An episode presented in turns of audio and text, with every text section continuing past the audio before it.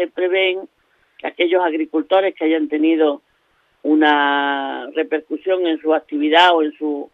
bueno, que influya directamente en su renta debido a las causas de la pandemia, puedan recibir ayuda hasta 7.000 euros eh, por esos perjuicios que han tenido especialmente en los meses del confinamiento y lo que les haya acarreado la pandemia. 7.000 euros por agricultor y hasta 50.000 euros por pyme agroalimentaria o cooperativa.